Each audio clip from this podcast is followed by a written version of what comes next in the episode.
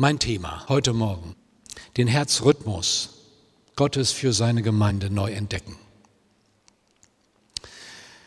Ich bin nicht Mediziner, von daher werde ich jetzt keinen Vortrag über Herzrhythmusstörungen halten, aber damit möchte ich mal anfangen. Herzrhythmusstörungen sind Warnzeichen. Dann geht die Pumpe, dann geht unser ganzer Organismus nicht mehr gut. Und wer Herzrhythmusstörungen hat, wie meine Mutter kürzlich im hohen Alter, das ist schon gefährlich, lebensgefährlich. Und sie kam sofort in die Klinik und man hat sofort das ganze Programm, geht ja dann los. Was sind die Ursachen für Herzrhythmusstörungen? Und dieses Symptom zeigt, dass der Organismus aus dem Rhythmus kommt, aus der Balance kommt. Und das ist ein beeindruckendes Organ, unser Herz. Das fängt ja schon im embryonalen Zustand an zu schlagen und hört dann erst Jahrzehnte später auf. Unglaublich, was Gott da erfunden und gemacht hat. Und wer herzkrank wird, der hat wirklich ein großes Problem, denn daran hängt alles. Und das Bild möchte ich für den Leib des Christus mal übertragen, denn das ist ja ein Bild im Neuen Testament, dass die Gemeinde sein Leib ist. Und diese Gemeinde hat einen Kopf, ein Haupt, das ist Jesus selbst, unser Herr. Und er hat Glieder, das sind wir. Und was ist der Herzrhythmus? Und den möchte ich einfach ganz schlicht beschreiben mit zwei Begriffen, wie das bei unserem Herz auch ist. Dieses Herz saugt hunderte von Litern Blut ein und pumpt sie wieder aus. Also es ist ein Kreislauf. Und durch diesen Kreislauf lebt unser Organismus. Er wird damit Sauerstoff angereichert durch die Lungen, das will ich jetzt gar nicht ausführen. Und ich glaube, dass dieser Herzrhythmus, dieses Ein und Aus, Einatmen, Ausatmen. Mit den beiden Begriffen Sammlung und Sendung des Leibes Christi der Gemeinde gut beschrieben ist. Das ist mein Thema.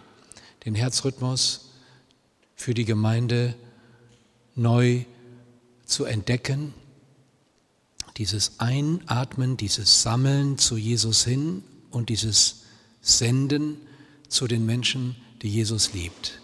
Das ist der Herzrhythmus der Gemeinde. Egal welcher Prägung, ob Brüdergemeinde, freie Brüdergemeinde, exklusive Brüdergemeinde, Baptistengemeinde, Methodisten. Ach, es gibt mittlerweile etwa, sagen Experten, 50.000 christliche Gemeinden, Denominationen. Da haben selbst Fachleute Probleme durchzublicken. Aber für alle gilt, die ja alle einen Aspekt von dem Gedanken Gottes widerspiegeln. Nicht alles. Keine Gemeinde hat alles. Keine Gemeinde hat die einzige Erkenntnis. Keine Gemeinde hat die, den einzigen Maßstab und sagt, so ist es genau richtig. Sondern die Gesamtheit der Gemeinden, die Gemeinde Jesu, der Leib des Christus, der so vielfältig weltweit lebt, ist gekennzeichnet von diesem Herzrhythmus Sammlung und Sendung.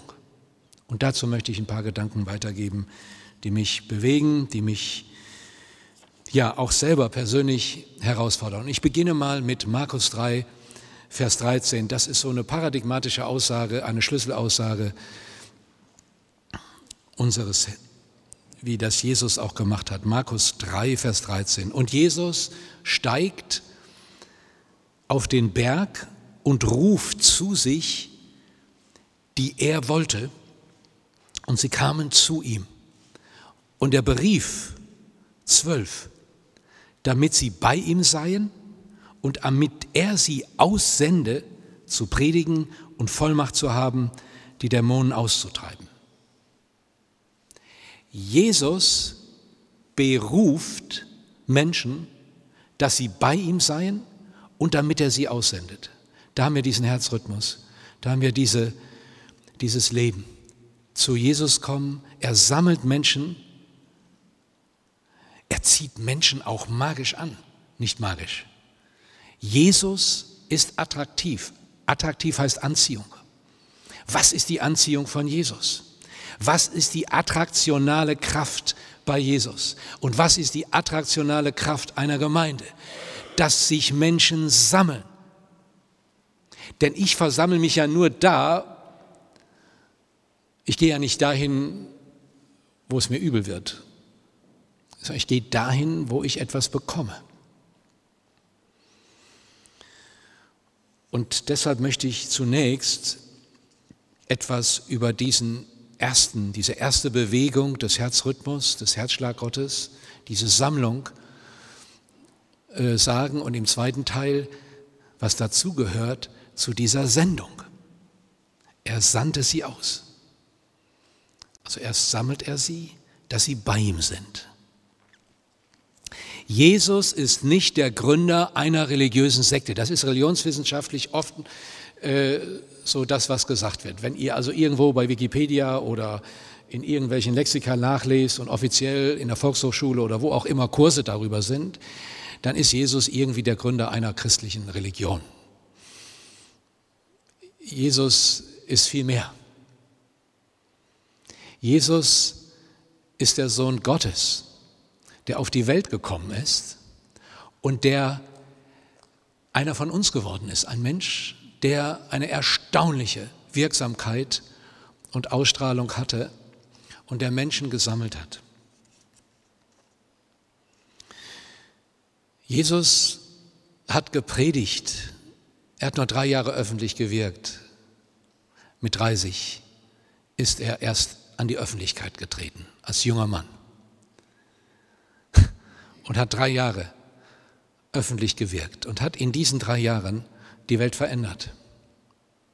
Und der Höhepunkt, für viele der Schlusspunkt, für uns, die wir glauben, die wir Jesus begegnet sind, der Höhepunkt und der Doppelpunkt seiner Wirksamkeit ist sein unfassbar brutaler Tod am Kreuz von Golgatha, wo sie ihn brutal, die Römer, hingerichtet haben. Es gibt Berichte von Josephus, dem jüdischen Geschichtsschreiber, dass es Zeiten gab, wo stellenweise fünf, bis zu 5000 Kreuze die Römer aufgerichtet haben. Die sind ganz brutal vorgegangen. Jesus war einer von ihnen und doch der Einzige, der ganz anders gestorben ist, sodass ein römischer Hauptmann, der viele hat sterben sehen, gesagt hat, wahrlich, dieser ist Gottes Sohn gewesen. Und Pilatus der den Befehl dazu gegeben hat, hat diesen Titulus, diese kleine ähm, Tafel über seinem Kopf am Kreuz nicht mehr zurückgezogen. Dieser ist Jesus, der König der Juden. Die Künstler haben das abgekürzt auf Lateinisch Inri. Das heißt Jesus Nazarenos Rex Judaiorum. Jesus Christ, der König der Juden. Das heißt, der da gestorben ist am Kreuz war ein ganz besonderer, ein einzigartiger Gottes Sohn. Und nach drei Tagen, und das ist die unglaubliche Revolution und das, was überhaupt das Geheimnis ist dieser starken Bewegung, die Jesus initiiert hat. Jesus hat den Tod überwunden. Gott hat ihn auferweckt. Und es gibt viele Zeugen. Und das hat alles verändert. Jesus lebt. Er ist auferstanden, er lebt, er begegnete Menschen, er sandte sie. So, das ist das großartige Zeugnis von Jesus. Und Jesus hat gepredigt und eine seiner Themen, sein Hauptthema ist das Reich Gottes. Gott ist der Herr, nicht die Mächte, dieser Welt, die zerstören, haben das letzte Wort, sondern Gott in seiner Liebe. Und das war eine sehr herausfordernde Botschaft. Denn immerhin gab es einen Cäsar, der das beansprucht hat. Ich bin der Herr.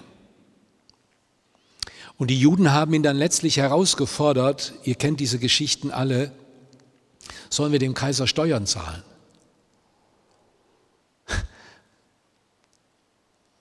Und Jesus hat dann diese berühmte und geniale Antwort gegeben, gib mir mal und zeig mir mal eine Steuermünze. Und was seht ihr? Das Bild des Kaisers. Und dann sagt er, dann gebt dem Kaiser, was dem Kaiser gehört und gebt Gott, was Gott gehört. Gott ist der Herr auch über den Kaiser. Und als Pilatus ihn im Verhör sagt, weißt du nicht, dass ich Macht habe, dich zu verurteilen? Da sagt Jesus ihm, du hättest keine Macht, wenn sie dir nicht gegeben wäre von oben. Das heißt, sein Thema war das Reich Gottes, die Herrschaft Gottes. Gott ist der Herr, Gott spricht das letzte Wort. Und das verkündigt er aber in einer Weise, die Menschen gesammelt hat, angezogen hat. Er hat, er hat Menschen angezogen, indem er sagt, kommt her zu mir, die ihr müde geworden und belastet seid, ich will euch erquicken. Jesus hat den Menschen nicht ein schweres Joch aufgebürdet an moralischen Regeln und Werten. Das kannten sie von den Pharisäern und den Schriftgelehrten. Die haben alles ganz genau reglementiert, wie das Leben auszusehen hat. Das heißt, wenn man fromm war, dann war man in einem Reglement gefangen, das kaum Luft zum Atmen gab. Jede Frau wusste genau, wann sie unrein war. Und das hatte Konsequenzen für den Haushalt, für alles. Jeder Mann wusste ganz genau, wie er richtig und falsch zu leben hatte. Ein unglaubliches Korsett von Regeln. Und Jesus schien sich darüber hinwegzusetzen und eine ganz andere Freiheit, ein ganz anderes Thema zu haben. Er sagt, kommt her zu mir ihr müde gewordenen, ihr beladenen, ihr belasteten, ich will euch erquicken, ich will euch Ruhe geben für eure Seelen. Nehmt auf euch mein Joch und lernt von mir. Mein Joch ist sanft, meine Last ist leicht.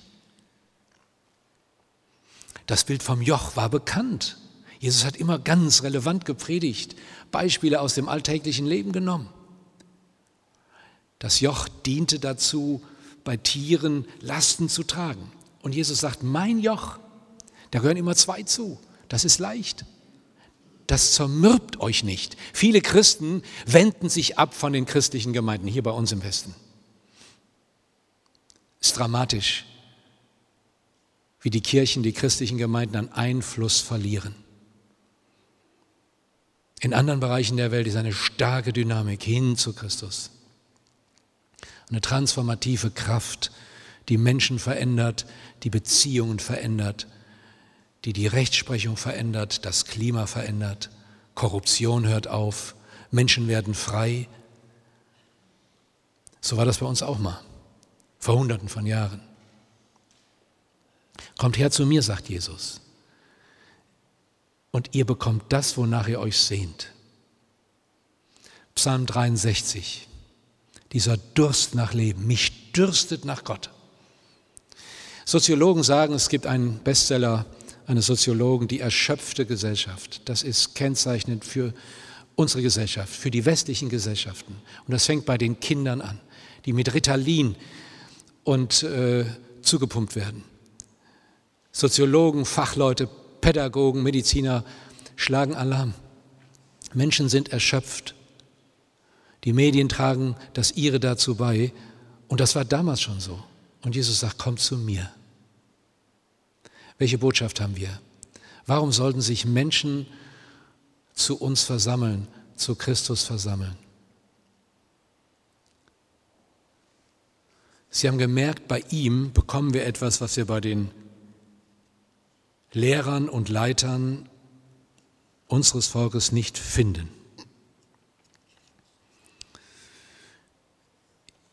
Jesus sagt, ich gebe euch das Wasser, dass wenn ihr das trinkt, ihr keinen Durst mehr habt oder dass euren Durst nach Leben stillt. Ich gebe euch das Brot des Lebens. Ich bin das Brot des Lebens. Und ich glaube, dass Gemeinden und dass Menschen nur dann kommen, wenn sie merken, hier bekomme ich etwas, was ich nirgendwo sonst bekomme nämlich das Wasser und das Brot des Lebens. Regeln, Gesetze und heute das Gegenteil, die Emanzipation davon, die Befreiung von all den Gesetzen, das bringt auch nicht das Leben. sondern das Leben in Jesus zu finden. Das ist die Botschaft der Gemeinde. Der alte Johannes schreibt in seinem ersten Brief, das ist auch und zeigt etwas von diesem Herzrhythmus, von dieser Leidenschaft, was von Anfang an da war. Was wir gehört, was wir mit unseren Augen gesehen, was wir angeschaut und unsere Hände betastet haben, vom Wort des Lebens. Das Leben ist offenbar geworden. Wir haben gesehen und bezeugen und verkündigen euch das ewige Leben, das bei dem Vater war und das uns offenbart worden ist. Das verkündigen wir euch damit auch ihr mit uns Gemeinschaft habt. Sammlung bedeutet eine Anziehungskraft zu Jesus, der das Leben ist und das Leben gibt, der den Durst, den Hunger und den Durst nach Leben stillt, der Menschen annimmt, so wie sie sind. Ein zweiter Gedanke, Lukas 15, Vers 2, schreibt Lukas, von den Pharisäern, die ihn ganz kritisch beobachten, denn er passte nicht in ihr religiöses, theologisches Konzept. Die, dann sagten sie und wollten ihn damit stigmatisieren, dieser nimmt die Sünder an und isst mit ihnen. Damit wollten sie sagen, der ist unten durch, der kann nicht richtig sein, der hat Kontakt mit Sündern. Der fromme Jude hat sich davon getrennt, der hat Abstand gewahrt. Und Jesus hatte keine Berührungsängste. Er ließ sich von Sündern berühren. Er ließ sich von einer Frau zärtlich berühren. Eine unglaubliche, provokante Szene. Er hat Unreine angefasst und gesegnet, die rufen mussten unrein. Er hat Grenzen überwunden, um Menschen zu sammeln zu sich. Und das haben sie gespürt. Und das macht den Unterschied. Dieser nimmt die Sünder an nehmen wir Sünder an. Menschen merken sehr sensibel, sehr deutlich, ob sie angenommen sind oder nicht.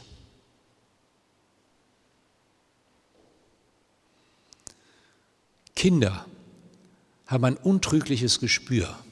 Sie gehen zu den Menschen, wo sie sich angenommen fühlen und sie meiden die anderen. Und Jesus hatte solch eine Art, eine Gesinnung, da fühlten sich Sünder vorbehaltlos angenommen. Und ich übertrage das jetzt mal auf heute. Als wir eben hier durch Düsseldorf fuhren und Parkplatz suchten und ein paar Mal kreisten, dann, dann habe ich gesehen und weiß das, da sind viele lokale Kioske anderer Kulturen in unserer Stadt, in unserer direkten Umgebung der Gemeinde. Nehmen wir die an? Fühlen die das? Wir haben in unserer Gemeinde einen Prozess erlebt, wo uns das wichtig war auch, wo Menschen anderer Nationalitäten zu uns kommen. Und es ist uns ein Anliegen, und es ist mir persönlich ein Anliegen, jeden Menschen anzunehmen. Die Jahreslosung für dieses Jahr heißt, ein Wort aus dem Römerbrief, Nehmt einander an.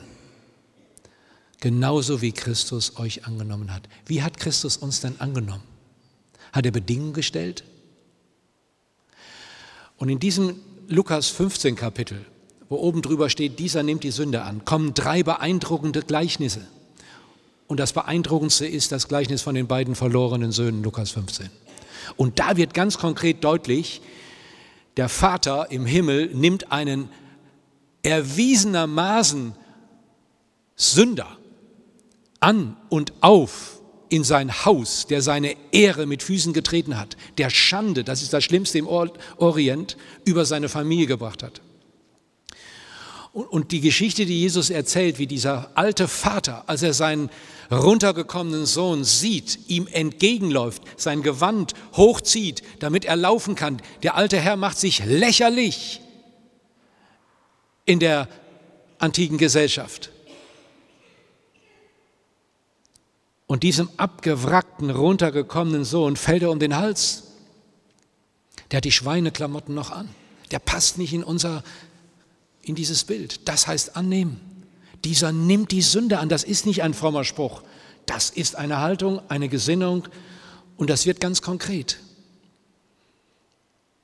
Das ist die Attraktion, die Anziehungskraft der Gnade und der Liebe Gottes. Das machte den Unterschied zwischen Jesus und den anderen frommen Leitern. Und das macht den Unterschied von lebendigen Gemeinden, die wachsen, und sterbenden Gemeinden.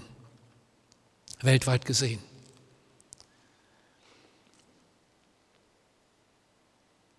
Und das führt mich immer wieder in die Buße und in die Umkehr. Denn das ist bei mir drin. Wir taxieren einander. Und die Menschen, die uns sympathisch sind, die nehmen wir vielleicht an und die anderen nicht. I.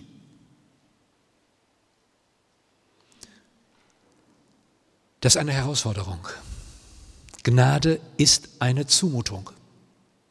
Die Liebe Gottes ist, die in unsere Herzen gegossen ist, die will raus. Danke für das Wort eben in der ersten Stunde. Sammlung heißt, Menschen zu helfen, Jesus zu finden. Dieser nimmt die Sünder an und ist mit ihnen. In der Missionswissenschaft machen wir folgenden Unterschied zwischen traditionellen christlichen Kulturen und Gemeinden und Gemeinden, die missionar leben und Menschen anziehen. Früher, so bin ich auch geprägt, gab es diese drei Stichworte. Behave, believe, belong. Ich übersetze das gerade. Behave heißt Verhalten. Das war das Erste. Wenn du zu einer Gemeinde kamst, musstest du erstmal lernen, dich richtig zu verhalten. Man kommt ja als Fremder da rein und man kriegt dann sehr, sehr schnell mit, man ist irritiert. Wie verhält man sich hier? Die stehen beim Beten auf, die anderen stehen bei der Schriftlesung auf und bleiben beim Gebet sitzen. Dann gibt es eine Liturgie. Hu, das ist sehr verunsichernd, wenn man irgendwo fremd ist und dann reinkommt. Und deshalb war erstmal wichtig, du musst dich richtig verhalten. Als ich damals äh, mit einem langen schwarzen Bart äh, nach Hause kam und die Haare alles etwas anders, da weiß ich noch, wie ja aus allen Poren war, der gehört nicht mehr zu uns. Und eine alte Schwester, die hatte den Mut und sagte, Horst, was ist passiert? Bist du abgefallen? Und ich habe sie ganz, ganz irritiert angeguckt und habe die Frage nicht verstanden. Nein. Wieso? Ja, du siehst ja aus wie Karl Marx. Ach. Und dann habe ich ihr Bilder gezeigt von Johann Sebastian Bach und Johann Albrecht Bengel und all den großen Vätern mit ihren langen Haaren und Bärten die gläubig waren. Und das war aber wichtig. Eine Jeans zum Gottesdienst durfte ich nicht tragen. Deshalb habe ich jetzt auch ein weißes Hemd und eine Krawatte, damit das einigermaßen korrekt ist. Behave, du musst dich richtig verhalten. Und dann believe, dann musst du gläubig werden. Und dann belong, believe glauben, und dann belongst du zu uns, dann gehörst du zu uns. Und heute, missionale, junge, wachsende Gemeinden, die haben das umgedreht. Und das ist das, was Jesus gemacht hat. Statt behave haben sie an den Anfang gesteckt, belong. Und sie sagen, lass uns Freunde sein, menschlich. Lass uns erstmal kennenlernen. Jesus nimmt die Sünde an, isst mit ihnen, diskutiert bis in die Nächte mit ihnen, sogar mit einer Prostituierten. Das ging gar nicht. Und dann believe. In diesem Freundschaftsprozess, der kann Jahre dauern, traust du dich auch mal mit in unsere Gemeinde. Und in diesem Prozess wirst du gläubig. Und dann veränderst du erst dein Verhalten. Also man hat das einfach umgedreht, aber das Entscheidende ist das Jesus begegnen. Sammlung zu Jesus. Dieser nimmt die Sünde an und ist mit ihnen.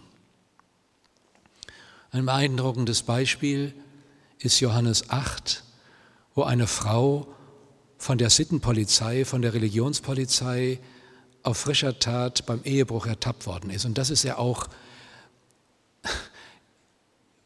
fast etwas mit einem Augenzwinkern oder ironisch von Johannes beschrieben. Zum Ehebruch gehören ja immer zwei. Aber die Frau, die wurde rausgepflückt und dann steht sie zitternd vor Jesus. Und Jesus macht gar nichts.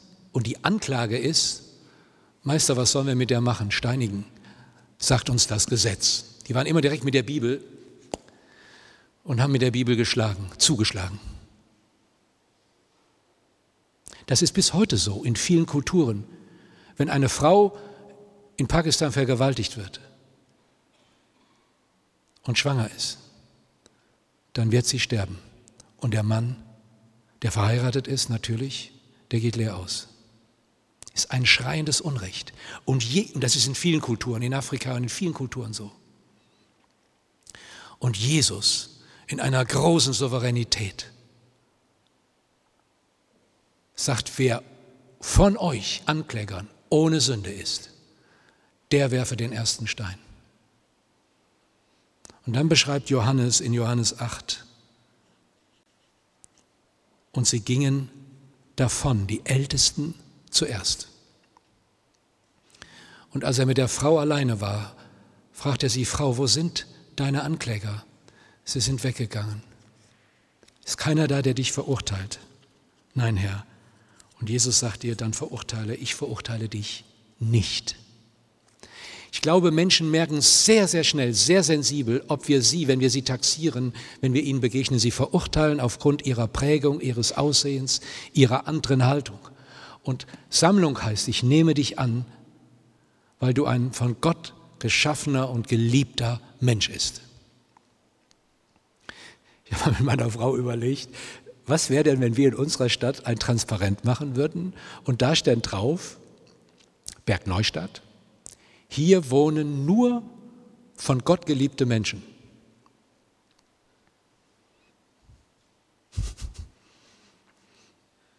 wir haben doch auch schwere Sünder in unserer Stadt. Ja, haben wir. Einer steht jetzt gerade vor euch. Aber wir denken natürlich immer an die anderen.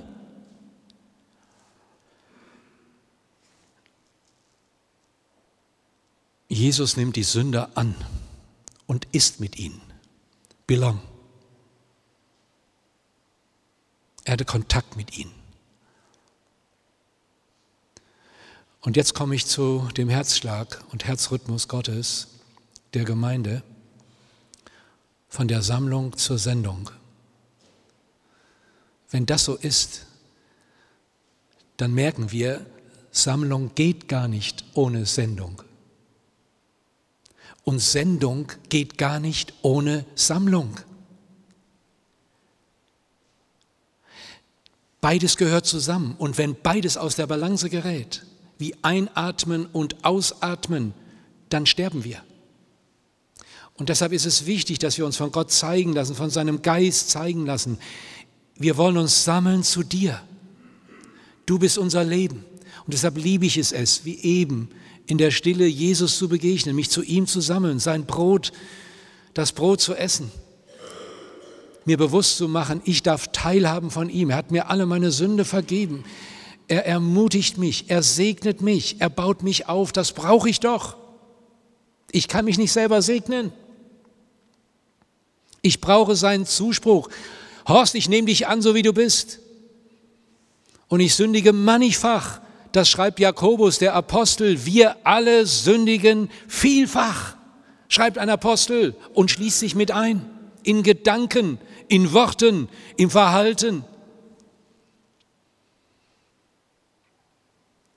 Aber die Gnade ist immer noch größer. Deshalb ist einer meiner Lieblingsverse aus dem eben zitierten Kapitel 5 des Römerbriefs, wo die Sünde mächtig geworden ist, und die ist mächtig, ist die Gnade noch überfließender.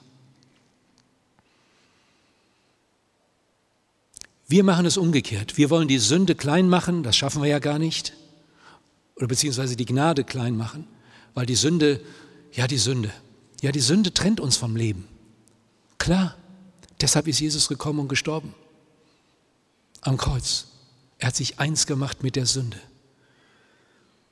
und hat es am eigenen Leib erlebt, das Gericht über die Sünde. Und wenn du Jesus am Kreuz siehst, dann siehst du dich, deine Sünde, deine fromme Sünde, deinen Hochmut, deine Unreinheit, deine Unversöhnlichkeit, deine Gier, dein Geiz, dein Neid, sagt Luther. Wenn du genau hinguckst, siehst du, da hängst du. Mein Jesus hat meine Schuld getragen. Und deshalb kann ich leben. Ich habe gefragt, wie viel Zeit ich habe. Es wurde sehr großzügig verfahren. Äh, das ist gefährlich, aber ich äh, komme jetzt zum zweiten zur Sendung, der Herzrhythmus, Sammlung. Und ich möchte euch einfach ermutigen, gemeinsam darüber nachzudenken, wie wir Sammlung, die Sammlung verstärken können zu Jesus, dass Menschen hier merken, es lohnt sich dahin zu gehen, sich zu versammeln. Paulus schreibt, der, das muss ich gerade noch sagen, der jungen Gemeinde in 1. Korinther 14, das war eine, oh, eine haarsträubende Gemeinde. Da gab es boah, ganz viel Turbulenzen, Unruhen, da gab es Prostituierte, da gab es Verbrecher. Ach, das war eine Gemeinde in Korinth. Oh, das war Wahnsinn. Und dann schreibt der Apostel in Kapitel 14, liebe Gemeinde, wenn jetzt Menschen, Unkundige und Nichtgläubige zu euch kommen, 1. Korinther 14, was merken die dann bei euch in der Gemeinde? Wenn die ganze Gemeinde zusammenkommt, 1. Korinther 14, 23, und alle sprechen in frommen Sprachen, und es kommen Unkundige und Ungläubige herein, dann werden sie, werden sie nicht sagen, ihr seid von Sinnen, ihr seid Gaga. Die verstehen überhaupt nichts. Wir reden ja in, in frommen Sprachen. Ein Dialekt ist die Sprache Kanaans, die sie gar nicht verstehen. Auch den Luthertext nicht. Wenn aber alle Weissagen und irgendein Ungläubiger oder Unkundiger kommt herein, wird er von allen überführt und von allen beurteilt. Das Verborgene seines Herzens wird offenbar. Er wird sein, auf sein Angesicht fallen und wird Gott anbeten und er wird verkündigen, dass Gott wirklich unter euch präsent ist. Wahnsinn. Was erleben Unkundige und Ungläubige, wenn sie in unsere Gottesdienste kommen? Erstmal ist die Frage, kommen sie überhaupt? Warum kommen sie denn nicht? Das treibt mich um seit 30 Jahren. Und warum kommen sie? Und wann kommen sie? Und wie kommen sie? Und was muss ich tun, damit sie überhaupt kommen? Manchmal sind es ganz einfache Dinge. Sonntags morgens schläft Deutschland. 9 Uhr ist keiner unterwegs höchstens zum Kiosk, zum Bäcker, zur Tankstelle, im Jogginganzug oder joggend, je nachdem.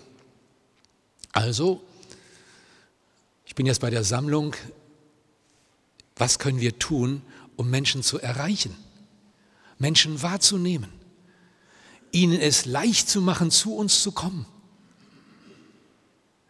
Es gibt junge dynamische Gemeinden, die treffen, die haben überhaupt kein Gemeindehaus. Die schreiben einfach samstags abends auf WhatsApp oder auf Facebook, wir treffen uns morgen in der Kneipe zum Goldenen Lamm. Das ist wirklich eine ganz starke äh, Gemeinde in, in Dresden. Ich habe einen Freund in Dresden.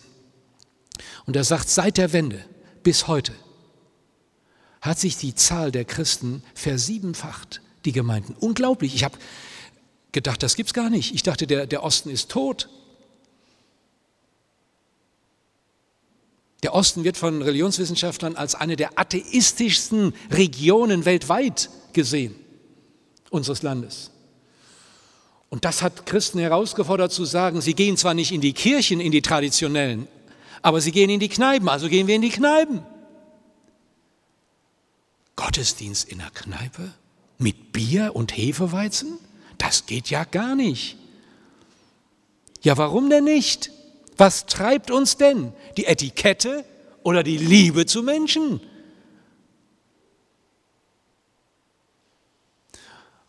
Und das Denken fängt im Kopf an und muss ins Herz und in die Beine und in die Hände und dann verändert sich was. Ihr Lieben, das sind Prozesse, die dauern, die führen euch an die Grenzen. Das ist sehr, sehr herausfordernd, auch für mich. Denn man ist ja geprägt ja, war denn das alles schlecht und falsch, was wir die ganzen Jahre gemacht haben? Nein. Aber es geht doch nicht darum, irgendeine Form zu bewahren. Das bekannte Wort von Ricarda Huck. Nicht die Asche aufbewahren, sondern das Feuer weitergeben. Und das ist gefährlich, da kann man sich verbrennen. Ja. Und Jesus sagt, ich wünschte, was wünschte ich mehr, als das Feuer, das ich gebracht habe, brennt.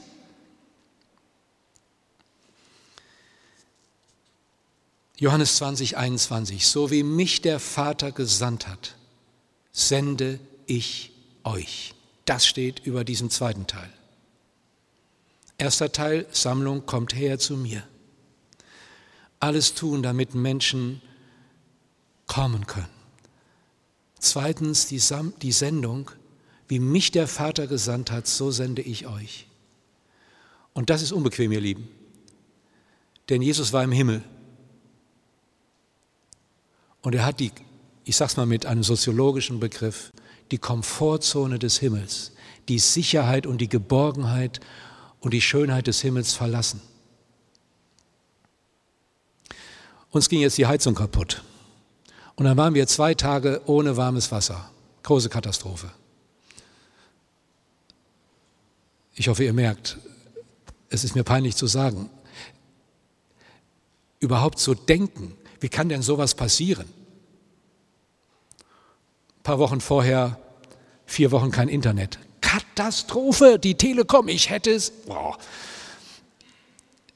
Auf welchem Niveau klagen wir? Welche Probleme haben wir? Millionen von Kindern haben überhaupt kein Wasser, noch nicht mal kaltes, sauberes. Und Jesus hat diese Komfortzone des warmen Wassers jederzeit verfügbar und immer ein Glas Orangensaft und alles verlassen und ist gegangen, weil er Menschen sucht. Das ist eine große Herausforderung.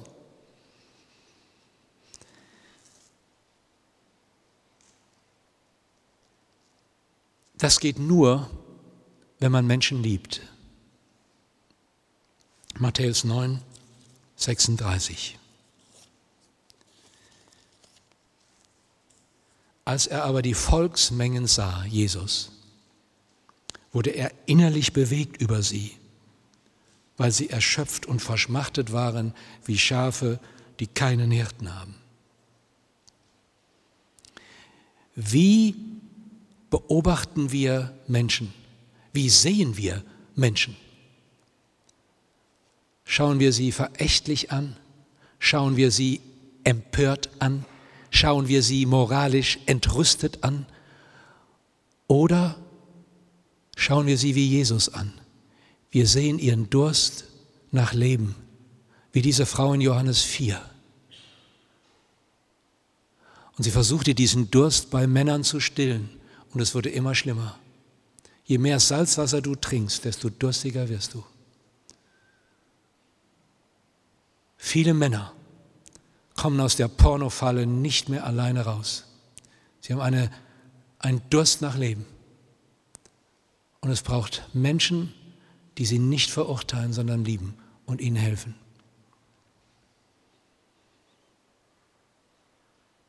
Man kann sich moralisch über alles entrüsten über Deutschland. Denke ich an Deutschland in der Nacht? Ja. Aber das verändert nichts. Jesus war innerlich bewegt und das ist die Sprache der Liebe. Es lässt mich nicht kalt, wenn mein Enkelchen weint und es Bauchschmerzen hat oder mein Kind oder es meiner Frau nicht gut geht. Es lässt mich nur kalt, wenn ich mit den Menschen nichts zu tun haben will. Und das ist der Anfang von der Sammlung, von der Sendung. Manchmal habe ich den Eindruck, christliche Gemeinden, die sind wie eine Burg, eine mittelalterliche Burg. Und da gibt es ein großes Burgtor, das ist immer hochgezogen, streng bewacht. Und einmal im Jahr oder alle zwei Jahre gibt es einen missionarischen Ausfall, eine Sendung. Hat man sich vorbereitet, alles schön gemacht, die Burg geputzt und das Tor geht auf und die Rittersleute, die Evangelisten, die gehen gepanzert raus und schnappen sich zwei, drei und führen sie rein und sie werden auch Christ und dann wird das Tor wieder hochgemacht.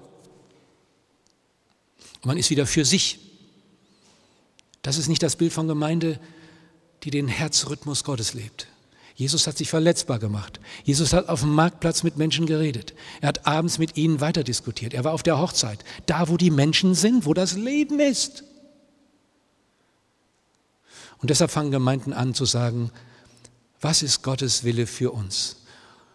Und ich möchte euch ermutigen, kommt einfach zusammen in der Gegenwart Jesu und fragt, Herr, du hast diese Gemeinde gegründet, du hast sie lieb, du hast sie gesammelt und du willst sie senden hier in Düsseldorf. Zeige uns die Menschen, die du vorbereitest, die Hunger und Durst nach Leben haben. Und lass sie uns lieben. Lass sie uns annehmen. Als wir Asylantenarbeit gemacht haben, da, da hatte ich die meisten Probleme mit den Frommen. Die haben gesagt, wir müssen jetzt missionieren. Ich habe gesagt, nichts wird missioniert. Das sind Muslime. Die werden geliebt. Dann haben wir ein Jugendcafé gemacht und dann kamen die Frommen und sagten, jetzt müssen aber hier fromme Sprüche rein. Ich habe gesagt, nicht fromme Sprüche, kein frommes Plakat. Ihr seid die Sprüche oder wir können darauf verzichten.